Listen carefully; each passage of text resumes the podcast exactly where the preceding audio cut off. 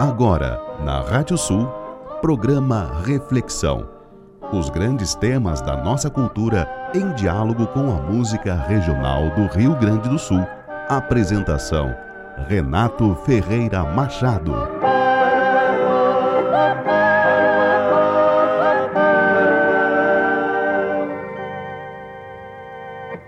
A mulher e o homem sonhavam que Deus os estava sonhando.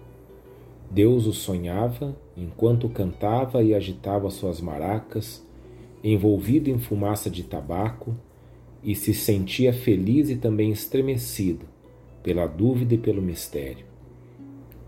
Os índios maquiritares sabem que se Deus sonha com comida, frutifica e dá de comer. Se Deus sonha com a vida, nasce e dá de nascer. A mulher e o homem sonhavam que no sonho de Deus aparecia um grande ovo brilhante. Dentro do ovo, eles cantavam e dançavam e faziam um grande alvoroço, porque estavam loucos de vontade de nascer. Sonhavam que no sonho de Deus a alegria era mais forte que a dúvida e o mistério. E Deus, sonhando, os criava e cantando dizia: Quebra este ovo e nasce a mulher e nasce, nasce o homem e juntos viverão e morrerão. Mas nascerão novamente, nascerão e tornarão a morrer e outra vez nascerão. E nunca deixarão de nascer, porque a morte é mentira.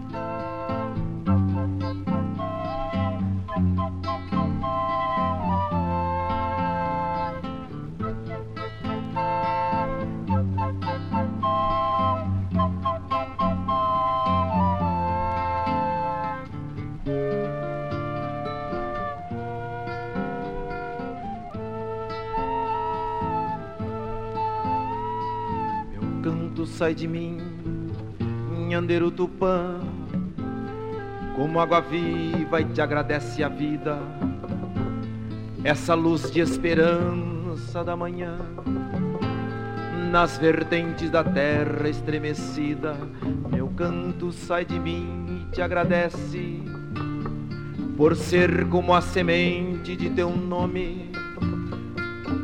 Some na terra, morre e aparece flor para os olhos, fruto para a fome. Meu canto sai de mim igual aos ventos, e neles o meu rumo, meu destino. Some na terra, vive nos lamentos dos arvoredos e na voz do sino. Some na terra, vive nos lamentos dos arvoredos voz do sino. Nhandeiro Tupã, planta meu corpo no chão e deixa meu canto livre cantar por mim na amplidão. Nhandeiro Tupã, planta meu corpo no chão e deixa meu canto livre cantar por mim na amplidão.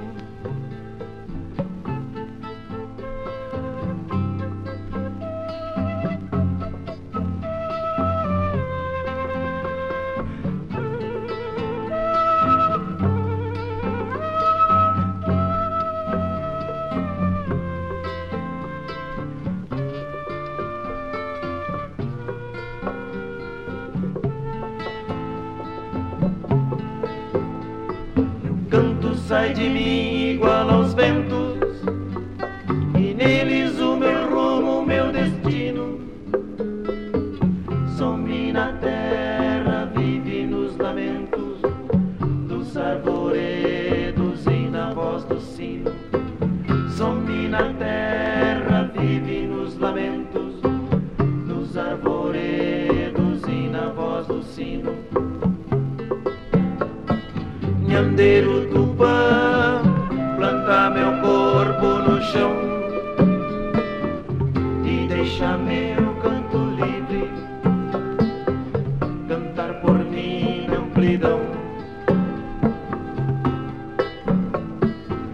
Do Tupã plantar meu corpo no chão e deixar meu canto livre.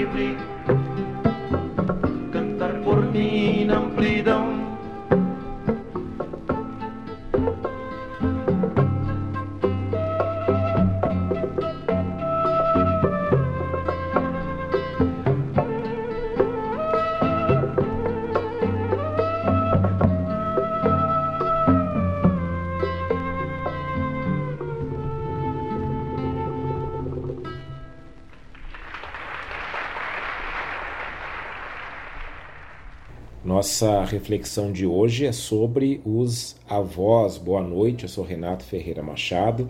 Nós estamos começando mais um programa Reflexão, reflexão número 104, começando aqui pela radiosul.net, a regional por excelência. E desde tempos imemoriais, quem faz a edição do nosso programa é o Maurício Zanolini. Hoje, 26 de julho, o dia em que esse programa vai ao ar pela Rádio Sul. Na verdade, eu gravo esse programa antes, sempre gosto de lembrar disso. Né? Eu estou gravando no domingo, 24 de julho, mas vocês estão escutando no dia 26 de julho. E 26 de julho hoje é o dia dos avós, e claro que a gente não podia deixar de fazer uma referência a essa data tão lembrada que infelizmente se refere muitas vezes às pessoas que nem sempre são lembradas no dia a dia. A gente sabe o quanto que ano a ano cresce o número de idosos que passam a habitar em asilos, em, em casas lares e que acabam abandonados nesses lugares pelos seus filhos e netos. Basta ver quantas campanhas nós temos veiculadas aí na mídia para ajuda desses, dessas instituições que abrigam idosos e idosas e que, claro, se as famílias, se muitas, em muitas dessas instituições as famílias estivessem mais ativas, mais presentes, com certeza essas instituições não estariam passando por tanta precariedade. Além do que o problema todo da solidão na velhice. São avós e avós que acabam não tendo em suas vidas a presença das pessoas que os tornam efetivamente avós. E isso é uma coisa que fala muito sobre a cultura que a gente vem fomentando já há algum tempo, a cultura da produtividade, da competição, do hedonismo, quer dizer, da, de eu ficar ali me olhando no espelho, o novo espelho é a selfie, né? Quer dizer, eu ficar ali me admirando, me colocando, me e tudo isso, toda essa cultura, toda essa cultura vai nos transmitindo a mensagem de que no mundo só tem lugar para vencedores, para pessoas que no dia a dia estão ali no páreo, competindo. E um dos sinais desses vencedores, desses supostos vencedores, adulados por essa cultura de competição, por essa cultura de hedonismo, é ser ou parecer sempre jovem.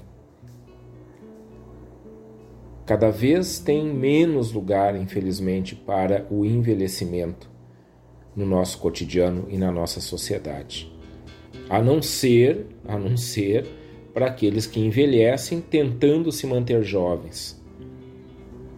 Ou seja, tentando parecer jovens apesar da idade, tentando parecer que estão ali no mesmo ambiente, com a mesma, a mesma energia da juventude, apesar da realidade da sua idade.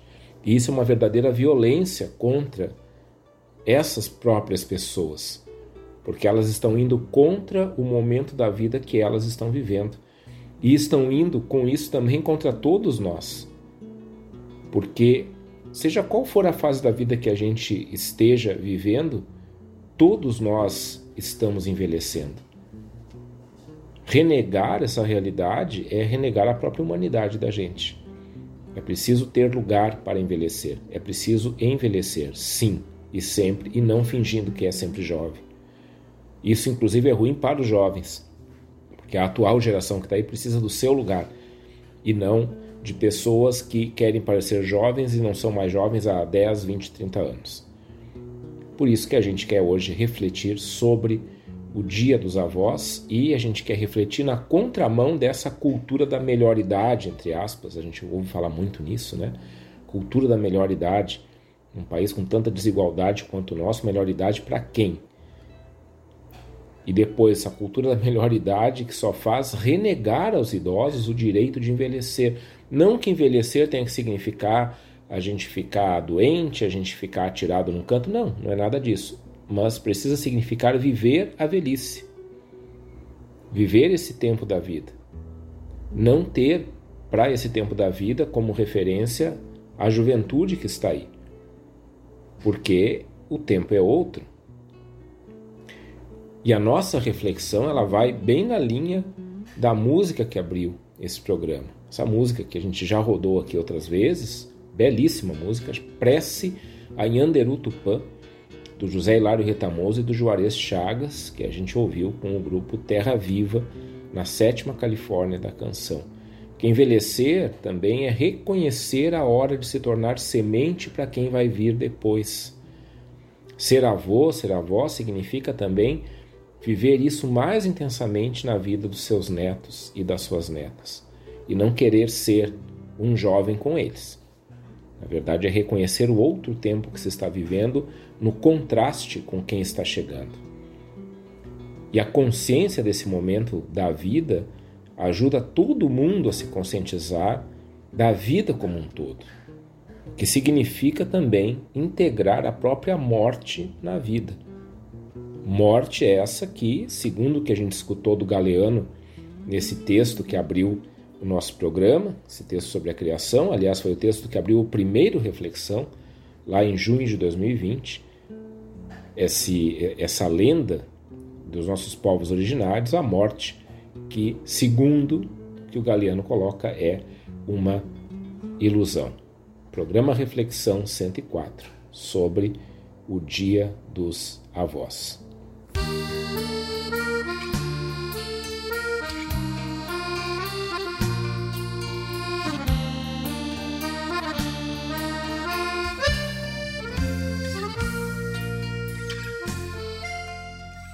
Morre o pai e fica o filho, morre o filho e fica o neto, e o sangue não se perdeu, e o sangue não se perdeu.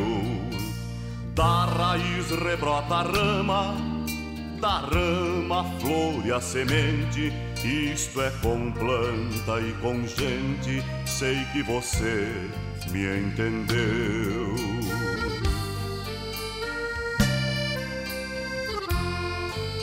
Quem morre pensa que morre, mas quem deixa descendência nos seus filhos renasceu, nos seus filhos renasceu.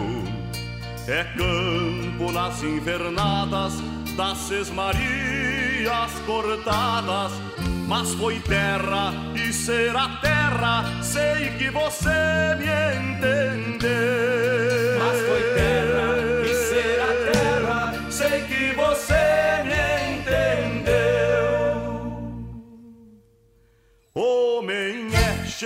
campeira, é cabo, ferro e bainha, como qualquer aprendeu, como qualquer aprendeu. Perde o fio, se destempera, mas como nova se paira. Quando é passada na chaira, sei que você me entendeu. Quando é passada na chaira, sei que você me entendeu.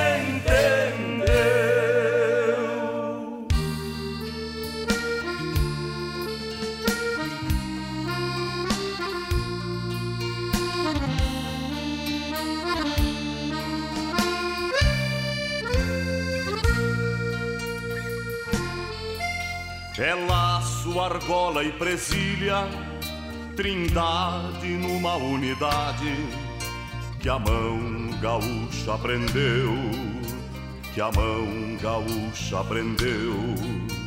Rompe a corda e se ramalha, mas no remendo dos tentos, de novo canta nos ventos, sei que você me entendeu.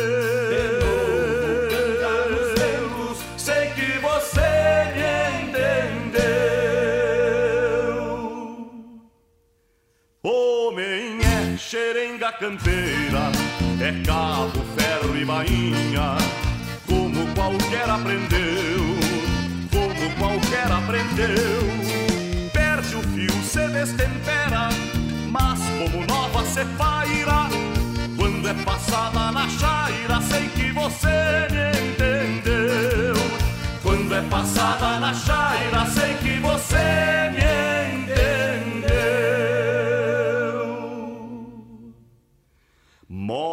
Pai e fica o filho, morre o filho e fica o neto, e o sangue não se perdeu, e o sangue não se perdeu. e o sangue não se perdeu.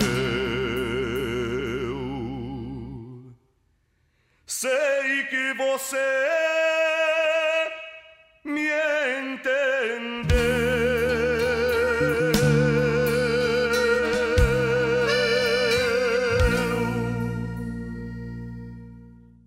Essa música que a gente escutou se chama Canto do Clã, a gente ouviu com João de Almeida Neto. Ela é uma música do quinto Canto da Lagoa de Encantado em 1997. Essa música foi defendida nesse festival. Infelizmente, não encontrei as referências sobre quem são os compositores dessa música. Às vezes acontece isso, mas tá aí. Canto do Clã, belíssima música na voz, belíssima também, como sempre, do João de Almeida Neto. É interessante como a letra dessa música ela vai se colocando como uma espécie de genealogia. Ela vai repetindo ali quem veio de quem, o pai que veio do filho, do neto, e nisso também vai repetindo uma frase que é: o sangue não se perdeu. Genealogia. Essas é, é, enumerações das diferentes gerações, quem gerou quem, quem é parente de quem, isso é uma coisa muito comum no texto bíblico, tanto no Antigo Testamento quanto no Novo Testamento. No Antigo Testamento tem mais. No Novo Testamento a gente encontra, por exemplo, no Evangelho de Mateus, bem no começo, ele inicia apresentando uma longa genealogia de Jesus, mostrando nessa genealogia a origem e a descendência de Jesus, do rei Davi. Quer dizer, a ascendência, aliás, né? Que o rei Davi seria um antepassado de Jesus. Por que, que tem isso lá e por, como é que isso chega até nós? É que os judeus, desde esses tempos retratados aí no Antigo Testamento, principalmente, eles são o povo que peregrina em busca da terra prometida. Então, lá naquele contexto histórico, esse povo aí, esse povo que deu origem a toda essa cultura de onde veio o cristianismo e de onde veio todo o Ocidente, na verdade, eles sempre, sempre foram povo perseguido, um povo exilado, um povo sem terra. E a unidade desse povo ela era mantida exatamente na certificação das linhagens que foram dando origem ao povo judaico, ou povo israelita, como eles eram chamados antes, ou hebreus, enfim. Né? E a origem do Dia dos Avós tem a ver com isso, porque 27 de julho, Dia dos Avós, é dia de São Joaquim e de Santa Ana. Quem são São Joaquim e Santa Ana? É um casal. Esse casal que eh, eles teriam sido os pais de Maria e, portanto, os avós de Jesus. A gente não encontra a história de Joaquim e Ana, não encontra nem menção a Joaquim e Ana nos evangelhos canônicos, ou seja, aqueles quatro evangelhos que estão na Bíblia, Mateus, Marcos, Lucas e João, Novo Testamento. A gente não encontra também nos Atos dos Apóstolos, não encontra nas cartas. No Novo Testamento nunca se fala, nunca se fala em Joaquim e Ana. A gente encontra a história deles num evangelho apócrifo, ou seja, um evangelho que não foi adotado oficialmente pela tradição cristã. A gente encontra a história deles no evangelho apócrifo de São Tiago. Tem vários evangelhos apócrifos né, que não entraram além de, dos quatro que estão na Bíblia. Então, qual é a história deles, muito resumidamente? Eles seriam um casal já de idade avançada que ainda não tinha filhos. Então, eles suplicavam a Deus para que tivessem filhos. Isso aí é uma coisa muito comum no texto bíblico. Se a gente vai lá na história de Abraão, isso acontece também. Abraão e Sara não têm filhos, Deus dá um filho a eles, que é Isaac, e assim por diante. E aqui então a gente tem Joaquim e Ana. Aliás, é, a gente tem Isabel e Zacarias, os pais de João Batista também, que já tinham idade avançada, não tinham filhos, né? daí então é, nasce João Batista, primo de Jesus e assim por diante. Então aqui também, Joaquim e Ana tem essa situação, né? já tem idade avançada e não tem filhos ainda. E Deus atende às preces deles. E aí nasce uma menina chamada Maria. Maria vai ser a mãe de Jesus. Isso, repito, não está nos textos canônicos, porém a piedade popular, a religiosidade popular sempre celebrou esses santos avós e sempre dedicou para eles um tempo do ano litúrgico, lembrando desses pais de Nossa Senhora. E provavelmente deles, que, repito, não aparece o nome deles em nenhum momento no Novo Testamento, provavelmente cidades como São Joaquim e Santana do Livramento têm seus nomes inspirados por São Joaquim e Santa Ana. Santa Ana, inclusive, ela, a partir dessa história toda da tradição popular, ela se torna a padroeira das grávidas e das mulheres que desejam ter filhos. E também, ainda nessa história, a gente acaba sabendo que nem Joaquim nem a Ana chegaram a conhecer o próprio neto, Jesus, porque morreram antes disso, morreram com Maria ainda, ainda criança, né, porque eles já teriam uma idade avançada. Lá no século XIX que é instituído esse dia né, que a gente tem hoje, é, em julho, 27 de julho, como, aliás, 26 de julho, 26 de julho, desculpem, não 27, é, que é instituído como Dia dos Avós, por causa de um papa, não vou me lembrar agora o nome dele, mas que o nome verdadeiro dele era Joaquim. É, era um papa italiano, o nome, o nome italiano não era Joaquim, né? Joaquim é um nome português, mas ele institui então esse dia 27, 26 de julho como dia de São Joaquim em Santana e passa a ser também popularmente celebrado como dia dos avós, lembrando lembrando dos avós de Jesus. E assim a gente chega aos nossos dias com os avós e avós do nosso tempo também sendo celebrados nesse dia.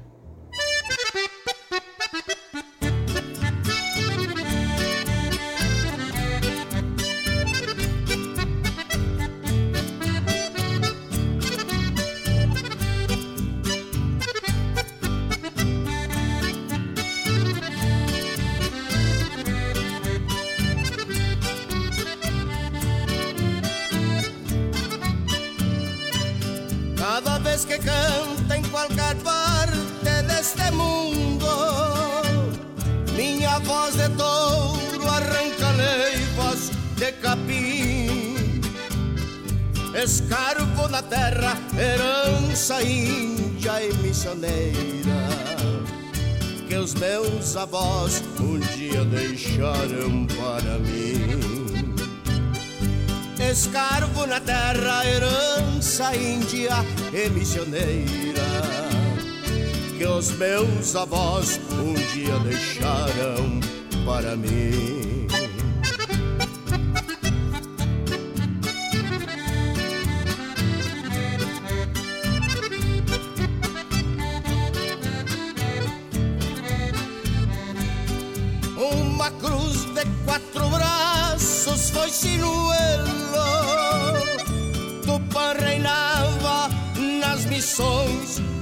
Fartura, trigo e charque e também nunca faltava a comunhão do mate bueno da ternura. Trigo e charque e também nunca faltava comunhão do mate bueno da ternura.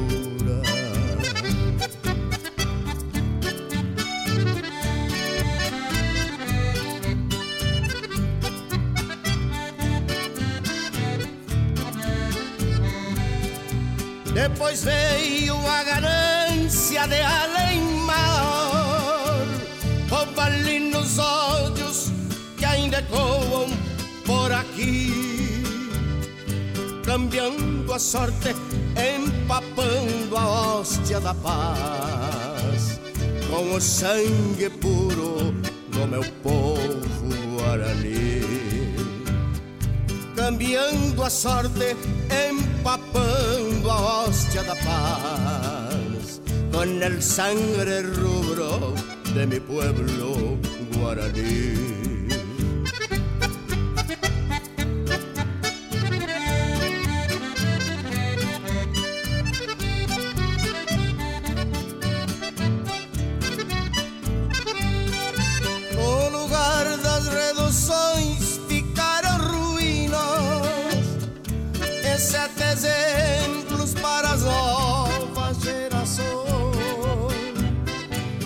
hoje me orgulho desta herança missioneira. Afinal de contas, eu sou cria das missões. Hoje me orgulho desta herança missioneira. Afinal de contas, eu sou cria das missões.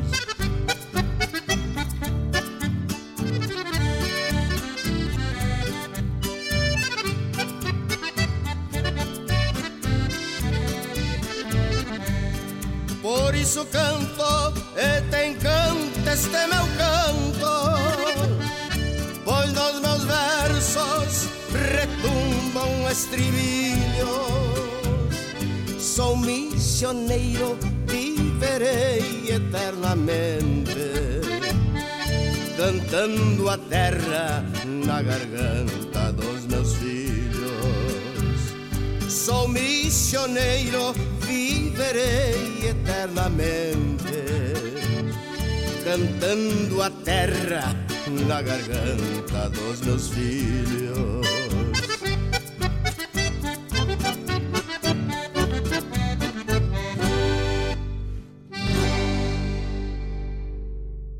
A gente escutou Pedro Hortaça com Herança Missioneira e essa música, na voz do Pedro Hortaça, não está aqui por acaso, nenhuma música está aqui por acaso, claro. Mas eu quero dizer agora o seguinte, que, claro, eu sabia já que esse programa ia cair no dia dos avós, na terça-feira, 26 de julho, mas eu quero dizer um pouco de onde foi vindo a inspiração para ir montando o programa desse jeito. A inspiração foi vindo das postagens que a família Hortaça foi colocando semana passada ali na, nas redes sociais, mostrando o aniversário de 80 anos do Pedro Hortaça. 80 anos do Pedro Hortaça, que alegria isso. E junto com o aniversário de 80 anos, com as celebrações que eles foram fazendo lá, eles foram mostrando também toda a interação dele com a neta dela, é, filha da Maria Anitta Hortaça. E isso eu fui lendo aquelas postagens, fui olhando aquilo ali e disse que, que legal, que legal isso aí tá aqui, que, que significativo para a gente nós estarmos vendo o Pedro Hortaça celebrando 80 anos ali junto com a sua neta. Olha só, né? eles que são essa família tão unida, tão admirável na música, em tudo, em tudo, né? O Pedro que que é esse missioneiro aí que rompe fronteiras, que já fez músicas aí com vários vários parceiros e que não tem medo de levar sua música para qualquer lugar onde ela seja necessária. Isso inspirou muito o programa de hoje, porque olhar isso, olhar essa celebração que a família Hortaça fez e colocou nas redes sociais e partilhou com todos nós, é, isso ultrapassa em muito a, a, celebração que a família Hortaça fez do Pedro Hortaça, né? porque ali, claro, é a família fazendo celebração. Mas a gente não pode esquecer, e nunca vamos esquecer, que o Pedro Hortaça é ninguém mais, ninguém menos do que um dos troncos missioneiros ao lado do Jaime Caetano Brown, do Noel Guarani, do Sinair Maicá. Quer dizer, ele é um dos artistas que iniciou uma verdadeira escola dentro da nossa música regionalista. Essa escola que assume uma condição gaúcha, fronteiriça, enraizada na identidade guarani, que é a música missioneira. Aliás, o Manifesto Missioneiro traz exatamente isso que eu falei aqui resumidamente, né? essa coisa de assumir essa herança guarani, essa coisa de se assumir também como pessoas da, das fronteiras, é, e isso é muito importante para a gente pensar a própria identidade da gente nesse lugar aqui do Brasil. E pensando nessas, nesses fatores que estão enraizados no Pedro Hortaça, em tudo que ele faz, toda a sua música, toda a sua arte, eu fiquei aqui pensando também, me perguntando o que, que significa, então, pensar numa sucessão de gerações a partir disso que está colocado na música missioneira e na identidade missioneira. O que, que significa pensar uma sucessão de gerações? Porque quando a gente fala em avô e avó, é disso que a gente está falando, a partir de uma região de fronteira, a partir do encontro de povos, do encontro de culturas. O que, que seria um avô gaúcho nesse sentido? Porque eu estou olhando Pedro Hortaça ali nas redes sociais celebrando os 80 anos, eu estou dizendo aqui está um avô gaúcho. Isso aqui é um avô gaúcho.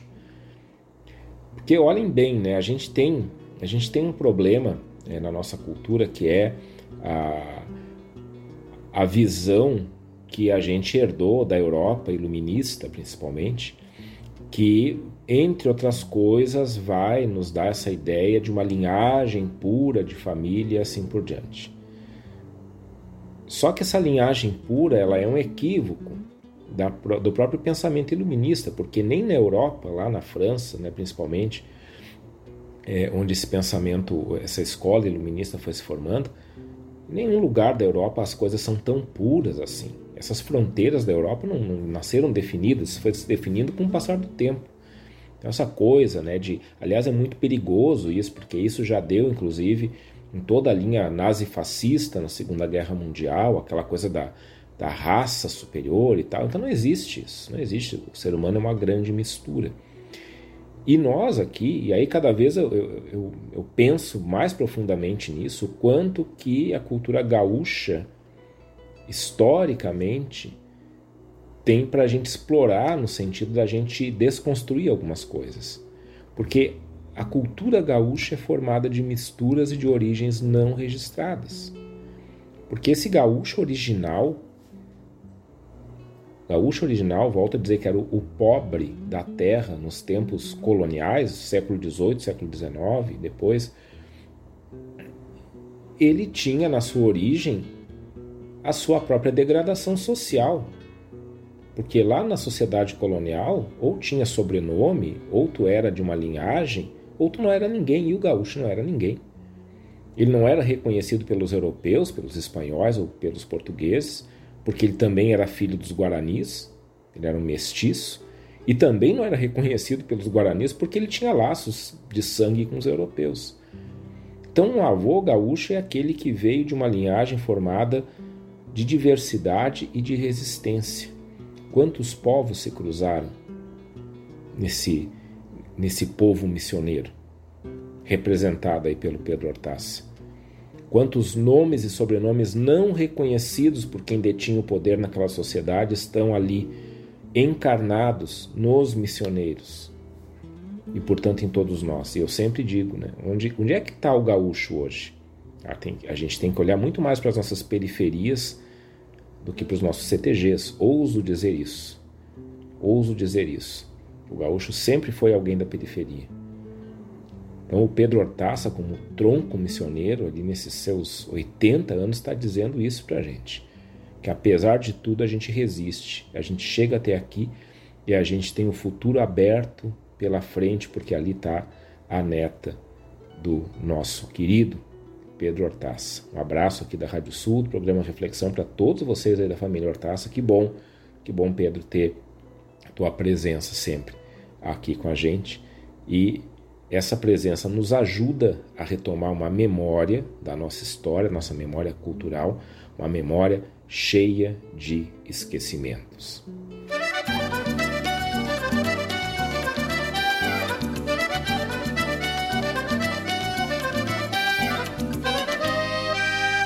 Eu devo ter parentes na África na Itália, na Sibéria, na China comunista, na Síria, na Bolívia, nos sertões. Eu devo ter parentes em Manágua, na Coreia, no Alegrete, nas Malvinas Argentinas, nas minas no Planalto, nas prisões, nas minas no Planalto, nas prisões. Por isso a minha música é nostálgica ibérica, britânica, germânica, folclórica, exótica, eclética, sem padrões.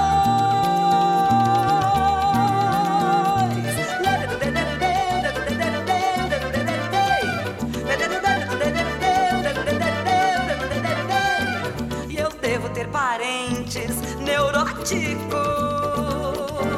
católicos, filósofos, ladrões analfabetos Pajadores, senadores e garis.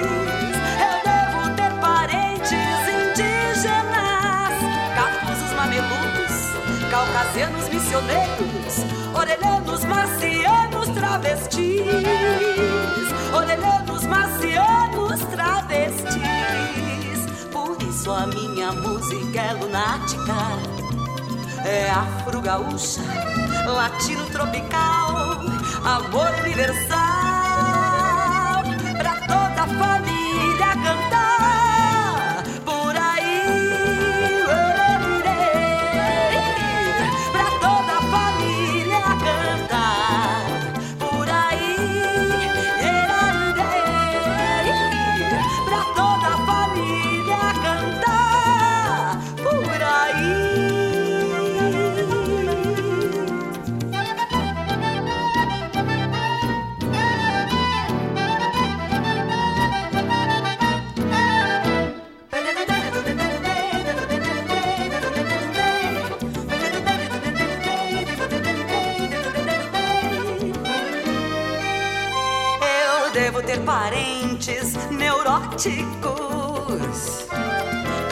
Católicos, filósofos, ladrões, analfabetos, pageadores, senadores e garis. Eu devo ter parentes indígenas, cafusos, mamelucos, caucasianos, missioneiros, orelhanos, marcianos, travestis, orelhanos, marcianos, travestis. Por isso a minha música é lunática. É afro-gaúcha, latino-tropical, amor universal.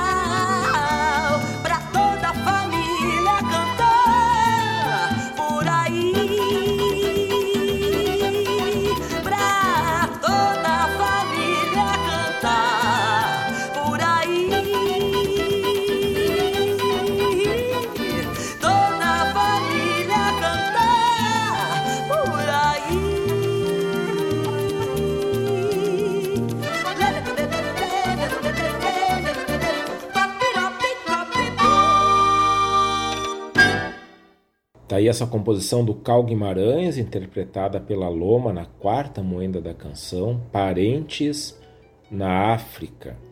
Daí eu falava no final do bloco anterior desses esquecimentos. Só quero é, trazer aqui de novo esse termo, esquecimento, porque ele é um termo utilizado dentro dos estudos de memória social e de memória cultural também. O esquecimento é aquilo que, ao longo da história, na formação dos nossos referenciais de identidade, pode-se dizer assim, é aquilo que vai sendo colocado de lado e muitas vezes deliberadamente, não é por descuido, não. É aquilo que se escolhe não falar, é aquilo que se escolhe não trazer junto na formação desses referenciais que são a própria memória. E o esquecimento, geralmente, ele, em algum momento em que a gente vai aprofundar a nossa memória, ele acaba sendo redescoberto. E aí, quando ele vem à tona, ele acaba redesenhando a memória cultural do nosso povo. E está aí a questão afro-gaúcha, questão afro-gaúcha, nos lembrando da invisibilidade do negro na nossa memória cultural. Já abordamos isso em vários programas, aliás. A gente, a gente tem uma grande dificuldade de representar na nossa memória a presença do negro aqui na cultura que a gente chama de cultura gaúcha e no entanto o negro não é só presente ele é essencial ele é uma das é uma, é uma das fontes da nossa cultura gaúcha. Nós todos com certeza somos netos de avós negros avós e avós negras e nós todos, com certeza, temos parentes na África. Por quê? Porque as condições com que o, as pessoas vieram do continente africano, a pior condição possível, que é a condição de escravidão, fez dessas pessoas, naquele momento, naquela sociedade colonial também, objeto de uso dos europeus que aqui estavam, ou dos filhos de europeus. E como objeto de uso entra aí também a questão da sexualidade. Então nós sabemos, sabemos que muitas mulheres negras na condição de escravidão acabaram sendo violentadas por seus supostos donos. Na verdade, nunca tiveram dono, ninguém tem dono, mas naquele momento, numa sociedade escravista e preconceituosa e racista, alguém se achava dono de outra pessoa porque tinha a cor da pele diferente. E essas mulheres engravidavam, tinham seus filhos, e esses filhos não tinham pai. Querem uma prova disso? Quem são os pais do Negrinho do Pastoreio? Nossa lenda talvez mais famosa do Rio Grande do Sul. O Negrinho do Pastoreio é exatamente um símbolo disso. De quem ele é neto? Quem são os avós do Negrinho do Pastoreio? Que nem nome tem nessa história. Então nós todos, na verdade, não sabemos e Existem estudos muito aprofundados hoje, hoje sobre a genealogia afro-gaúcha, ou seja, qual é a árvore genealógica, quais são os parentescos da comunidade negra do Rio Grande do Sul, chegando lá nos seus mais distantes antepassados. Aliás, se tem um povo que entende de antepassados e de ancestralidade, aliás, não é um povo, são muitos povos, são os povos do continente africano Isso é, isso é uma das bases de toda a cultura daquele continente, porque é uma base religiosa. E quando a gente fala em avô e avó no contexto do ancestralismo, isso toma um, uma dimensão muito maior do que quando a gente fala num contexto influenciado pela cultura europeia. Avô e avó não é apenas no contexto das culturas que vêm do continente africano, não é apenas alguém que nasceu antes de nós, que deu à luz a nosso pai, a nossa mãe, mas eles são as nossas referências que continuam conosco mesmo numa outra dimensão de vida após a morte. Isso é ancestralismo. Está muito presente nas religiões de matriz africana, os orixás, uh, os caboclos, enfim, todas as entidades que, que se manifestam nessas tradições de matriz africana, elas também dialogam a partir dessa ancestralidade. Os pretos velhos são, são os, os ancestrais que estão lá. Então, tudo isso nos remete a essa visão de avô e avó do ancestral que vem do continente africano. E eu não posso deixar de lembrar aqui do Bandoneando, esse, esse documentário que eu tive a felicidade de, de participar junto com o Diego Miller e uma baita equipe que o Diego formou, onde nós fomos atrás dos bandoneonistas negros da campanha gaúcha, encontramos, encontramos muitas histórias, e esses bandoneonistas, aqueles que nós encontramos, o seu Manuelzinho, o Chico do Bandoneon, é, enfim, Enio Medeiros, que né, to, todos nós conhecemos, Belo Bicho, né, já falecido, idosos, avós, tio Nido, estava esquecendo do tio Nido, benzedor de campanha bandoneonista, avós, pais, avós, negros, que são considerados referenciais da musicalidade campeira a partir do bandoneon. Bandoneando, aliás, só para dar notícia, está circulando por aí em alguns festivais. Vocês ainda vão ouvir falar muito desse nosso documentário que ficou um, uma beleza. Parentes na África, todos nós temos, todos nós comungamos dessa identidade lá daquele continente, meio distante de nós, mas que está muito presente em nosso cotidiano.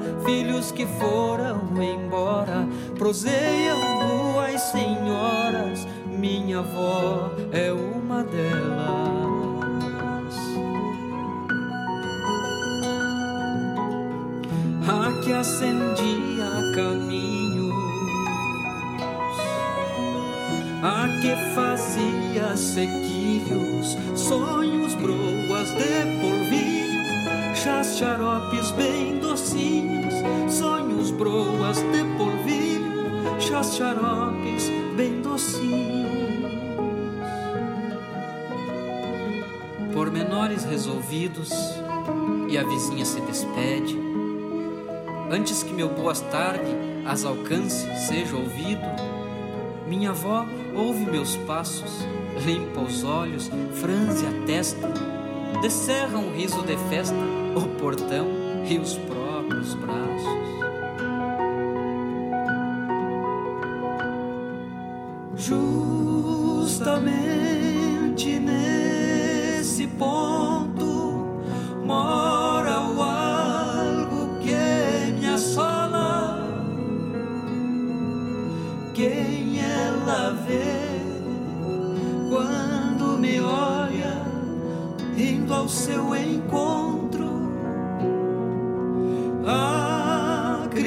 criança, o gurizote, mandado às pressas ligeiro,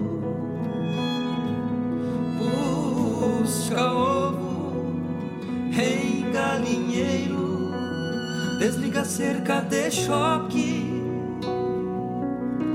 Ou esse que após crescer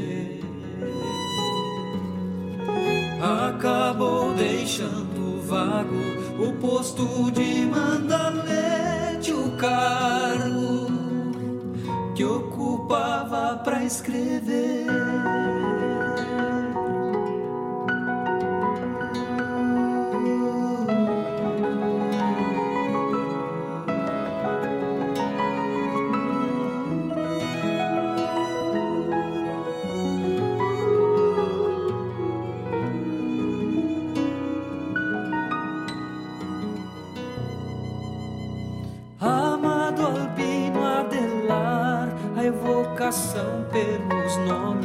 De todos os parentes homens parece não terminar.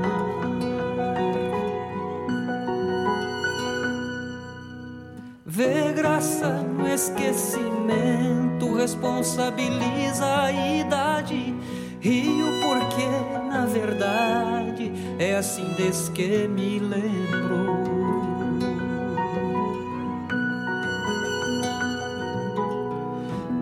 Crescido agora não ligo mais pra essas coisinhas. Sei quando a avó que é minha está falando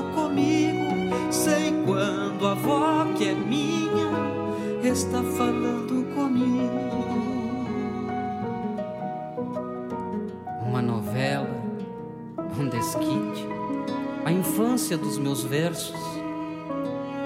Morre à tarde, eu permaneço proseando com a avó Judite. Filhos que foram embora.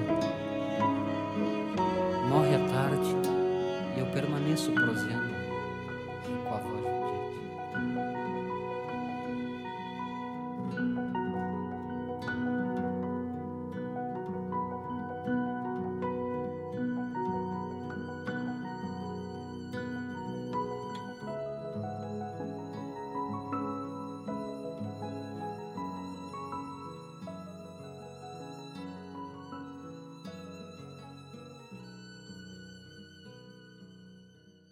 Tá aí essa belíssima canção do Quarteto Coração de Potro, Vó Judite, composição do Rafael Machado e do Kiko Goulart.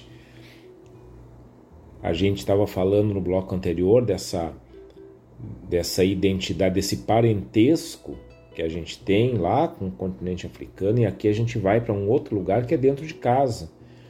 Porque essa, essa canção muito, muito doce do Quarteto Coração de Potro, ela nos fala de uma memória afetiva, a memória afetiva dessa avó, e vai descrevendo como é que essa avó convivia com seus netos.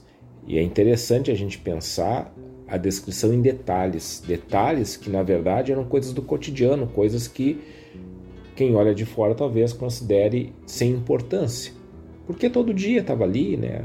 A comida, enfim, as coisas do cotidiano que estão ali, mas que, na medida que o tempo passa, voltam como coisas que constituíram a nossa identidade. Sem aquelas coisas cotidianas tão comuns, tão simples, nós não seríamos quem somos. E cada um aí lembre né, das coisas do seu cotidiano de infância e da sua avó Judite. Quem de nós não teve uma avó Judite ou um avô, enfim, dê o nome que quiser aí para quem você lembra, talvez ainda vivo, talvez não mais, mas essas pessoas que já eram de duas gerações para trás e que estavam ali muito presentes com a gente, presentes na culinária, com os conselhos, com a presença. É interessante a gente lembrar, talvez, dessas pessoas, avós e avós, e daqui a pouco a gente ter a memória do gosto da comida, que essas pessoas preparavam para nós, que os avós e avós preparavam para nós. E tudo isso nesse cotidiano que a gente tem, na verdade, é a transmissão da nossa memória cultural, de forma muito natural. Na verdade, né, essa, essa, as vós judites, elas realizam essa transmissão da memória cultural fazendo o que elas sabem fazer, como sempre fizeram. E isso nos torna essas pessoas que nós somos. E de certa forma nós vamos passando isso adiante, e isso a gente chama de tradição. E aqui uma coisa muito importante que quando eu estava montando o programa, fui pensando nisso. A gente valoriza muito a tradição aqui no Rio Grande do Sul. Nós temos um movimento tradicionalista nós temos CTG, Centro de Tradição Gaúcha, e daí fica a pergunta: quem é que transmite afinal a tradição no nosso cotidiano? Escutando aqui a voz Judite, do Quarteto Coração de Potro, eu estou pensando que são as mulheres aquelas que mais transmitem as tradições culturais aqui da nossa terra. Porque são as mulheres que mais estão presentes na vida das crianças. Por muito tempo, pelo menos, tem sido assim. E, graças a Deus, essas coisas estão mudando. Cada vez mais mulheres, inclusive avós né, dessa geração atual, não estão mais apenas, exclusivamente dentro de casa, mas trabalham, têm toda uma vida profissional, têm várias atividades, mas não deixam de, na sua afetividade, transmitir essa memória cultural. Os homens não transmitem? Claro que transmitem mas a, os nossos hábitos culturais tornaram os homens menos presentes do que as mulheres na vida das crianças. Isso em muitos lugares, inclusive, é motivo de um grande problema, que é a ausência dos pais na vida das crianças. Pais que geram e somem. Muitas crianças que crescem sem saber quem era o seu pai. Não aqui, que tô, não estou dizendo aqui que ah, nós precisamos ter o homem e a mulher para é, o crescimento saudável da criança. Não. Existem muitas vozes judites que criam sozinhas os seus netos, por vários motivos. E criam muito bem, e são pessoas excelentes que se criam ali junto com a avó.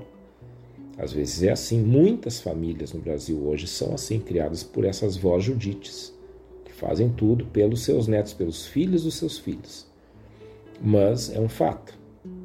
As mulheres muito mais presentes na vida das crianças do que os homens. E essas vós judites aí, elas são verdadeiros alicerces da nossa cultura e da nossa tradição, no sentido de que, com o seu jeito de ser, fazem com que a tradição se perpetue no dia a dia, sem em algum momento dizer, não, vamos fazer isso aqui porque isso é tradição. Não, é o jeito de ser, e nosso jeito de ser é a nossa tradição. São as nossas formas de nos colocar na história e no tempo.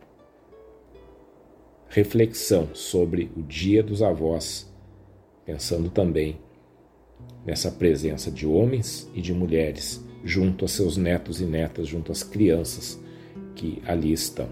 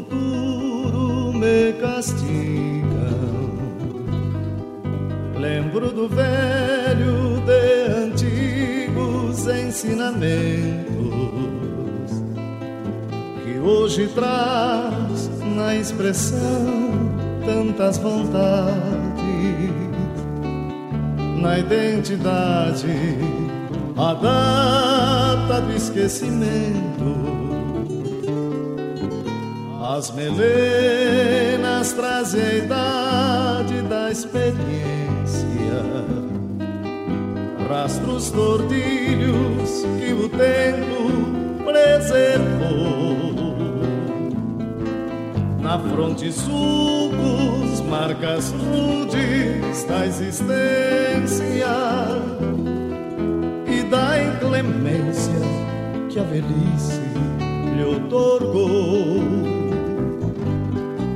Hoje seu mundo é do tamanho do seu rancho, o chimarrão seu companheiro de pensar. Quem passou a vida inteira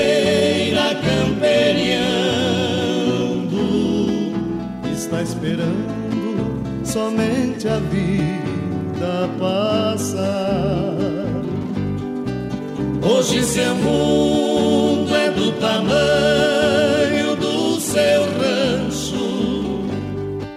O chimarrão, seu companheiro de pensar. Quem passou a vida inteira esperando somente a vida passar.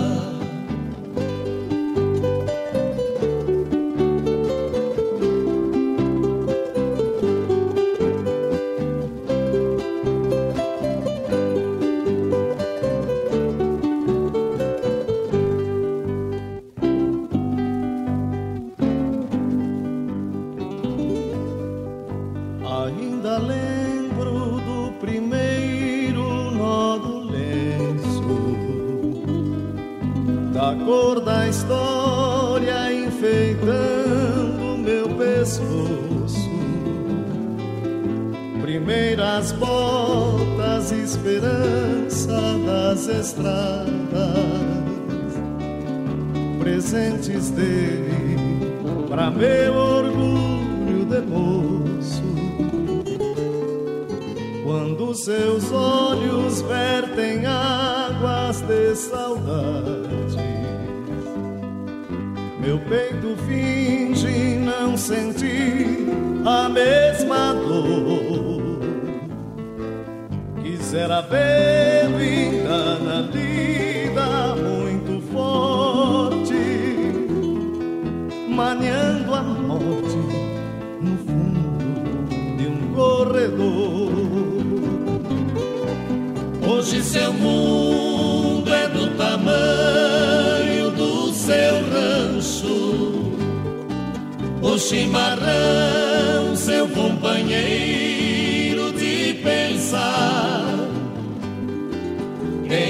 passou a vida inteira camperiando está esperando somente a vida passar. Hoje seu mundo é do tamanho do seu rancho. O chimarrão, seu companheiro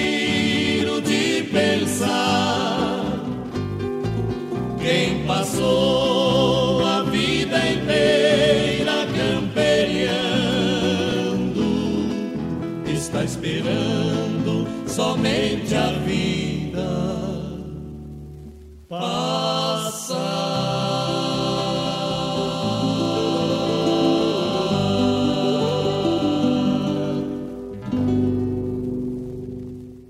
música se chama Marcas do Tempo, composição do Heron Carvalho e do Zumar Benites, interpretada pelo Miguel Marques na oitava galderiada da canção gaúcha de Rosário do Sul, em 1984. Esse homem idoso aí que a música no, nos mostra, que tem o seu mundo reduzido ao tamanho do seu rancho, ele pode ou não ser um avô, mas certamente é um idoso.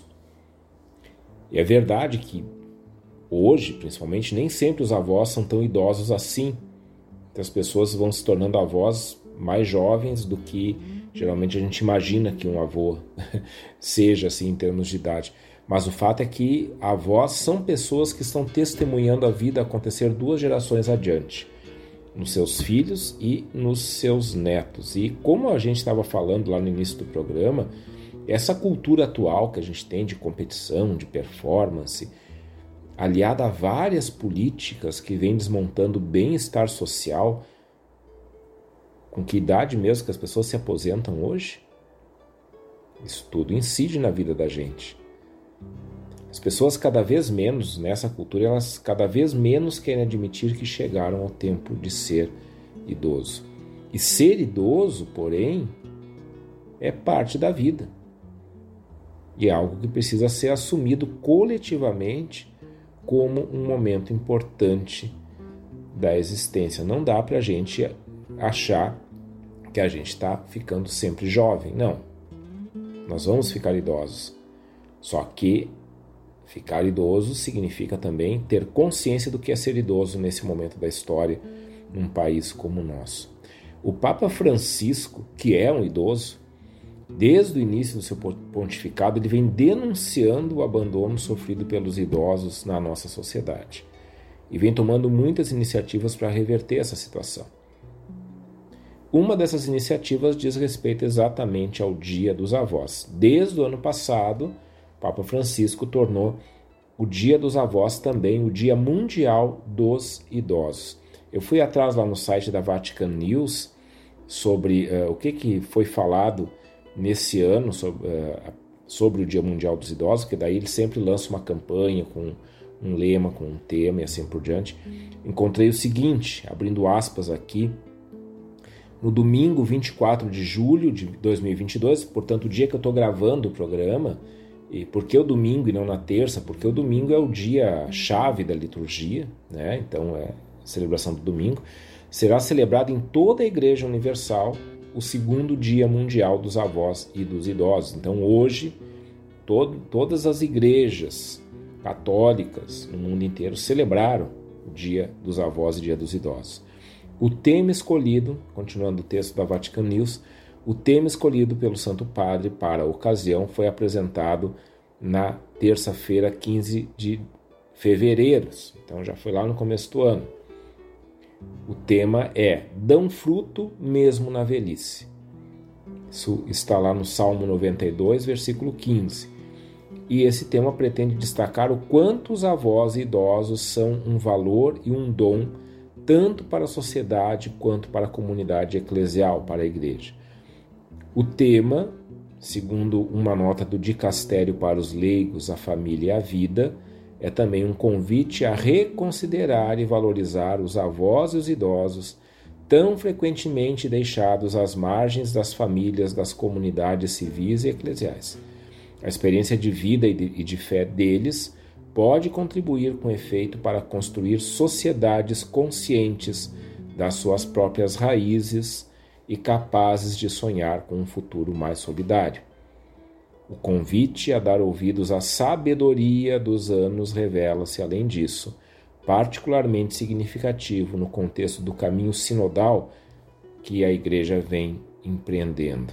Caminho sinodal significa um, um jeito dentro da, da Igreja Católica de tomar decisões em comunidade e não apenas com a autoridade de alguém. E quando a gente fala em comunidade, nós falamos na inclusão de todos, ninguém fica de fora. Então, os avós, os idosos, têm um papel chave, que é trazer a sua sabedoria acumulada pelos anos. Esse é o tema, esse é o tema desse segundo Dia Mundial dos Avós, o tema apresentado pelo Papa Francisco nesse ano, dão fruto mesmo na velhice, esses nossos avós.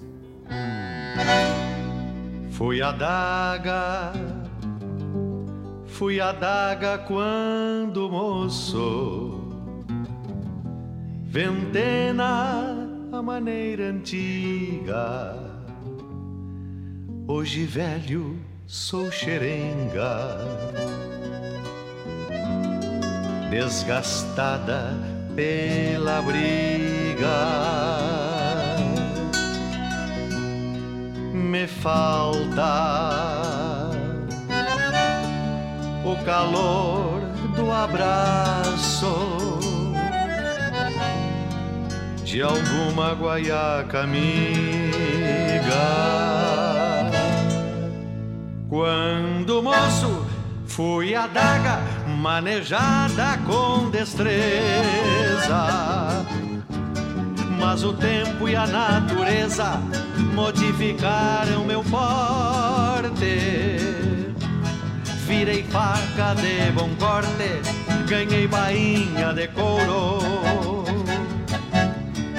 Também dois anéis de ouro, enfeitando o cabo de osso.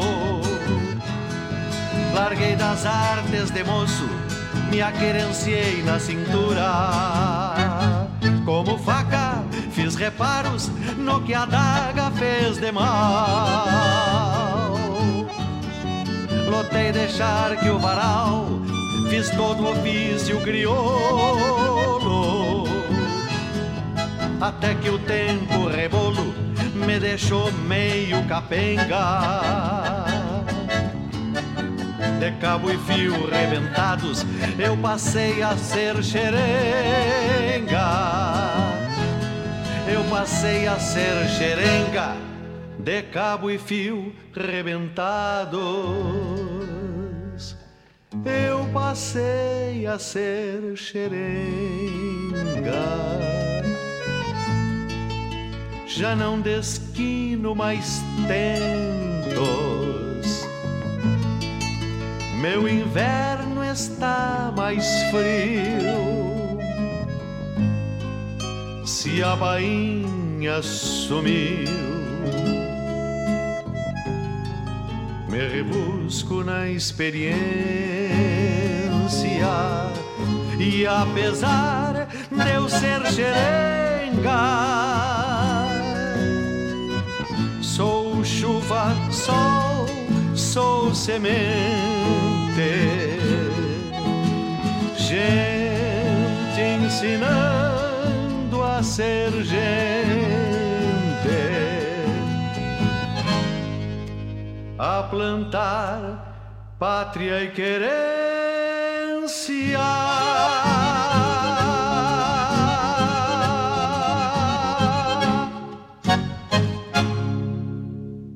E aí está a Daga, Faca e Xerenga, música do João Batista Machado e do Júlio Machado, com o Leopoldo Racê. Essa que é uma música apresentada na segunda moenda da canção de Santo Antônio da Patrulha. Eu lembro quando a gente fez o programa sobre o Leopoldo Racê, que a gente fechou a, o programa com essa música, é, até porque ela é uma das últimas músicas gravadas por ele. É, e também lembrando toda a caminhada do Leopoldo Racier e fechando nessa música dizendo do legado que ele deixa. Mas é uma música sobre envelhecer. Ele foi a daga, ele afiadíssima, depois tornou uma faca, uma coisa mais doméstica, agora é uma xerenga. E, e daí então vem essa questão toda de que a gente precisa ir se percebendo na medida que envelhece, a gente precisa ir percebendo os sinais da passagem do tempo, porque os nossos papéis vão mudando. O abandono nunca pode acontecer. Isso nunca. Mas ao mesmo tempo, nós precisamos perceber quem estamos nos tornando na medida que o tempo passa. A gente às vezes tem o pensamento de que ah, eu sou sempre a mesma pessoa. É, essencialmente sim, mas a passagem do tempo exige que a gente vá estabelecendo outras relações, porque nós não estamos mais na mesma época de quando a gente era criança, adolescente, jovem, adulto, adulto, não. Né? Quem já está chegando ou já chegou nessa idade né, de ser idoso, ele, nós precisamos, nessa idade, nos dar conta de quem somos nesse momento em nossas relações. E uma das principais questões desse momento da vida é a abertura de espaço para quem vem depois. Se nós olharmos é, sociedades mais antigas, sociedades mais tradicionais, ou seja, sociedades que são organizadas a partir de uma tradição, muito mais a partir da tradição do que a partir é, das novidades, vamos dizer assim, é, nós vamos ver que ali o idoso tem um papel chave, porque ele tem em mãos o segredo de tudo que já foi. Exatamente quando ele partilha esse segredo de tudo que já foi, de tudo que ele já viu acontecer, quem está vindo depois se apropria daquilo e começa a agir na realidade, pegando essa sabedoria e acrescentando a ela a visão atual que se tem das coisas. Aliás, esse é o grande segredo da inovação. Não tem como inovar sem tradição. Eu só posso inovar tendo um ponto de partida muito concreto. Porque se eu quiser inovar em cima do nada, eu vou chegar a lugar nenhum. Então, quando eu olho para a história, quando eu acolho tudo que essa história me trouxe, quando eu me aproprio dessa memória, aí sim eu posso pensar em renovar as coisas. E renovar não significa romper, jogar fora, dizer que as coisas não, não estão, não, não eram, não prestam mais, não. Significa assumir as coisas na atualidade. E aí, claro, lançar também um olhar crítico sobre aquilo que passou e dizer, olha, isso aqui realmente não serve mais. Isso aqui não dá mais para se repetir. Isso, com isso a gente tem que romper, mas não é romper com tudo. E aí compreender também as pessoas nos seus tempos vividos. Não dá para a gente querer que alguém que hoje é idoso tenha tido a consciência na sua juventude que hoje um jovem tem. O jovem do século 21, de 2022, é muito diferente do jovem da, dos anos 90, 80, 70, 60, 50 e assim a gente vai mais atrás. Então essa essa essa canção do João Batista Machado e do Júlio Machado, ela vai nos falando dessa mudança que a gente precisa ir assumindo. É assumir um lugar nessa história toda e não tomar o lugar de um outro que está vivendo aquele momento e que para nós já passou. É aquilo que eu falei lá no começo do programa. É um grande problema a cultura que exige que todos sejam jovens para sempre, inclusive na aparência. Aliás, isso é algo que, se nós formos olhar a fundo na nossa no nosso meio cultural regionalista, ainda bem, não é algo cultivado. A gente tem o maior respeito, a maior admiração por vários artistas, compositores que já estão na sua idade idosa, vamos dizer assim, e os reconhecemos como idosos e reverenciamos eles como idosos. Eu vejo, fico vendo muito isso quando eu vou fazendo, principalmente nas redes sociais do programa, que eu procuro as fotos, enfim, para colocar. E eu vejo assim, são pessoas que já estão aí há 30, 40, 50 anos tocando, continuam conosco. Pedro Hortaça, agora há pouco nós falamos. A gente não toma Pedro Hortaça por jovem, não. Ele é alguém que hoje compartilha da, com a gente toda a sabedoria acumulada por tanto tempo assim, tocando e compondo e, e sendo alguém que representa essa nossa cultura missioneira.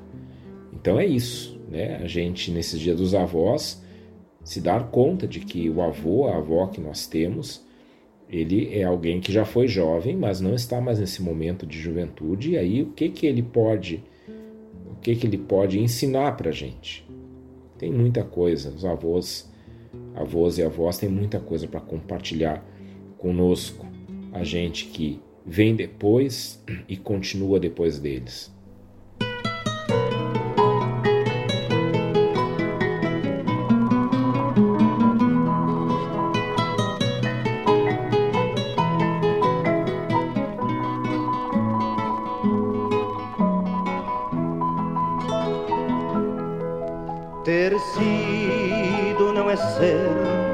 Perceber-se na estampa do retrato dos avós. É estar além do vidro das molduras, numa figura muito após o próprio ser ter sido não é ser, é perceber-se na estampa do retrato dos avós. É estar além do vidro das molduras, numa figura muito após o próprio ser. Meu bisavô brigou no Paraguai E o meu avô na de 93 Meu pai peleou em 23 e 24 E a mim seu filho não me coube vez. Meu pai peleou em 23 e 24 E a mim seu filho não me coube vez. Resguardo armas no meu íntimo armorial Brasões de sangue do meu velho clã Minhas batalhas são as vésperas de hoje, na projeção imprevisível do amanhã. Resguardo armas do meu íntimo armorial, brasões de sangue no meu velho clã. Minhas batalhas são as vésperas de hoje, na projeção imprevisível do amanhã.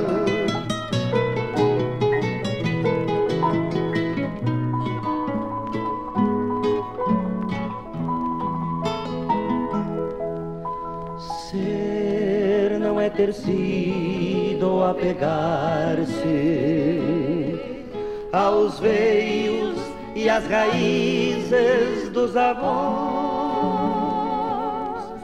É ser as ramas que brotaram deles para dar sombra aos que virão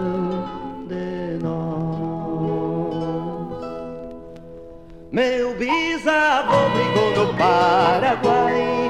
E o meu avô na de 93 Meu pai peleou em 23 e 24 E a mim seu filho não me coube vez. Meu pai peleou em 23 e 24 E a mim seu filho não me coube vez. Resguardo armas no meu íntimo armorial. Brasões de sangue do meu velho clã. Minhas batalhas são as vésperas de hoje, na projeção imprevisível do amanhã.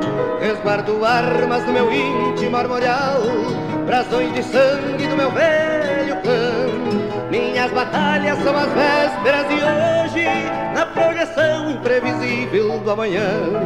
Meu bisavô brigou no Paraguai e o meu avô na de 93 Meu pai peleou 23 e 24 E a mim seu filho não me vez Meu pai peleou 23 e 24 E a mim seu filho não me vez Meu pai peleou em 23 e 24 E a mim seu filho não me coube vez Meu pai peleou em 23 e 24 a mim seu filho não me vez Meu pai peleou, meu pai peleou E 24 E a mim seu filho não me coube vez. Meu pai peleou em 23 e 24 E a mim seu filho não me coube vez. Meu pai peleou em 23 e 24 E a mim seu filho não me coube vez. Meu pai peleou Tá aí essa música da 12 Califórnia da Canção, composição do Aparício Silva Rila e de Luiz Carlos Borges, interpretada pelo Luiz Carlos Borges e grupo Ana Terra. Eu gosto muito dessa música, se chama Sucessão. Aliás, falava né, desse, desses artistas já idosos, né? Luiz Carlos Borges está aí fazendo tanta coisa, inovando sempre, né? E já uma carreira há muito tempo. Tá aí, é idoso, é idoso, né? Ninguém toma Luiz Carlos Borges por, por jovem. É, eu acho que nem ele gostaria disso. É um idoso que está aí compartilhando com a gente a sua arte. E essa música Sucessão, ela é, é ela é uma síntese disso tudo que a gente estava dizendo, sendo colocada na história concreta aqui do nosso estado, né? dessas tantas, esses tantos conflitos armados que marcaram diversas gerações e que foram também escrevendo um pouco essa história, esse, esse jeito de ser e que precisam também da sua crítica. A gente precisa entender bem o que aconteceu e como é que a gente lida com isso. Concluindo essa, esse nosso programa, eu até ia dizer isso que eu vou falar agora lá no começo, mas acabei deixando. É, esse dia dos avós que está passando, eu, eu, não tenho mais avós vivos. Né? Infelizmente, todos os meus avós já morreram, mas eu tenho excelentes lembranças de todos os avós, inclusive lembrando que, né, por parte de mãe, minha mãe também já é falecida, por parte de mãe eu não tive só um casal de avós, porque a minha avó, a mãe da minha mãe, ela faleceu quando minha mãe ainda era criança, é, o meu avô, já falecido também, ele depois foi para um segundo casamento, a minha mãe, enquanto isso, também foi criada por um outro casal de tios avós, que tá, eu tomava eles por avós também, aí foi uma, uma, uma migração de, de, de cidade para cidade e depois, né, isso tudo antes de eu nascer. Depois, quando eu vim ao mundo, isso aí já estava tudo reorganizado. E por parte de pai, aí tive também meus avós que, que já faleceram, gente que eu guardo com carinho, levo comigo sempre. Nosso programa Reflexão, então, 104, sobre os avós. Espero que tenham escutado junto aos avós de vocês, ou lembrando dos avós de vocês que estão aí. Agradeço novamente a audiência, agradeço novamente a presença de vocês junto com a gente. Amanhã a gente tem reprise, 13 horas, quinta, 23 e 30 e depois esse programa já está nas plataformas de streaming e semana que vem, terça-feira, a gente volta com mais reflexão.